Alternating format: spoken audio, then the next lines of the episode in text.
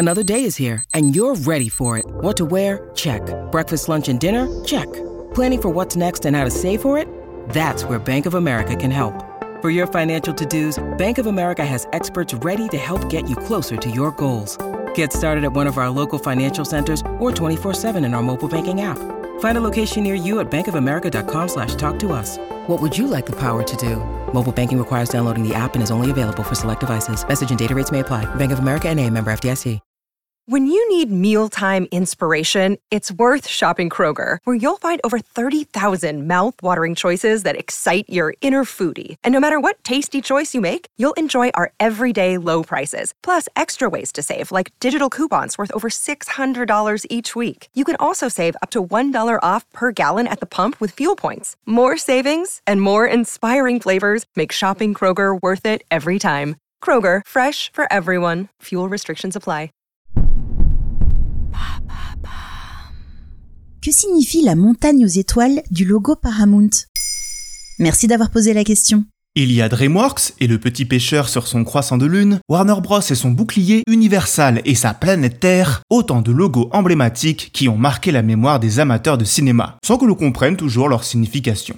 Dans cet épisode, on se penche sur la plus grande et la plus ancienne major des studios hollywoodiens, Paramount Pictures. Il était une fois dans l'Ouest, Psychose, Titanic, Le Parrain, Forrest Gump, Truman Show, la saga Mission Impossible ou Indiana Jones, Betty Boop, tout ça c'est eux. Des films mythiques réalisés par les plus grands réalisateurs, Hitchcock, Cameron, Coppola, Scorsese, Spielberg, les frères Coen, etc. ou juste des licences très lucratives comme Transformers ou Top Gun. Déjà, ça veut dire quoi Paramount? Paramount signifie par-delà les monts et évoque le mot anglais paramountcy, se traduisant par majeur, suprématie. Un beau témoignage de l'ambition des créateurs du studio, Adolphe Zukor et les frères Froman, deux sommités venus du monde du théâtre. Leur slogan Si c'est un film Paramount, c'est un spectacle sans rival. Pas un hasard si leur premier emblème était une couronne royale avant de devenir le logo que l'on connaît, une montagne entourée d'étoiles. La montagne étant un signe universel de stabilité, de longévité, d'apprentissage et de découverte, mais aussi un lieu d'ascension menant au sacré.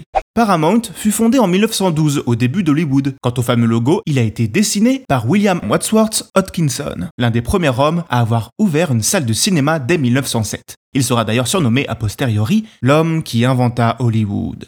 Alors qu'il déjeunait au restaurant avec Zukor, le patron de Paramount, il a dessiné cette fameuse montagne étoilée sur le coin d'un papier buvard. Et hormis la symbolique, pourquoi cette montagne? Hodgkinson serait allé puiser son inspiration dans ses souvenirs d'enfance en Utah, où surplombe le mont Ben Lomond. Touchant, non? Mais en 1987, avec l'arrivée de la sixième version du logo, cette fois animée numériquement, certains spectateurs foncèrent les sourcils.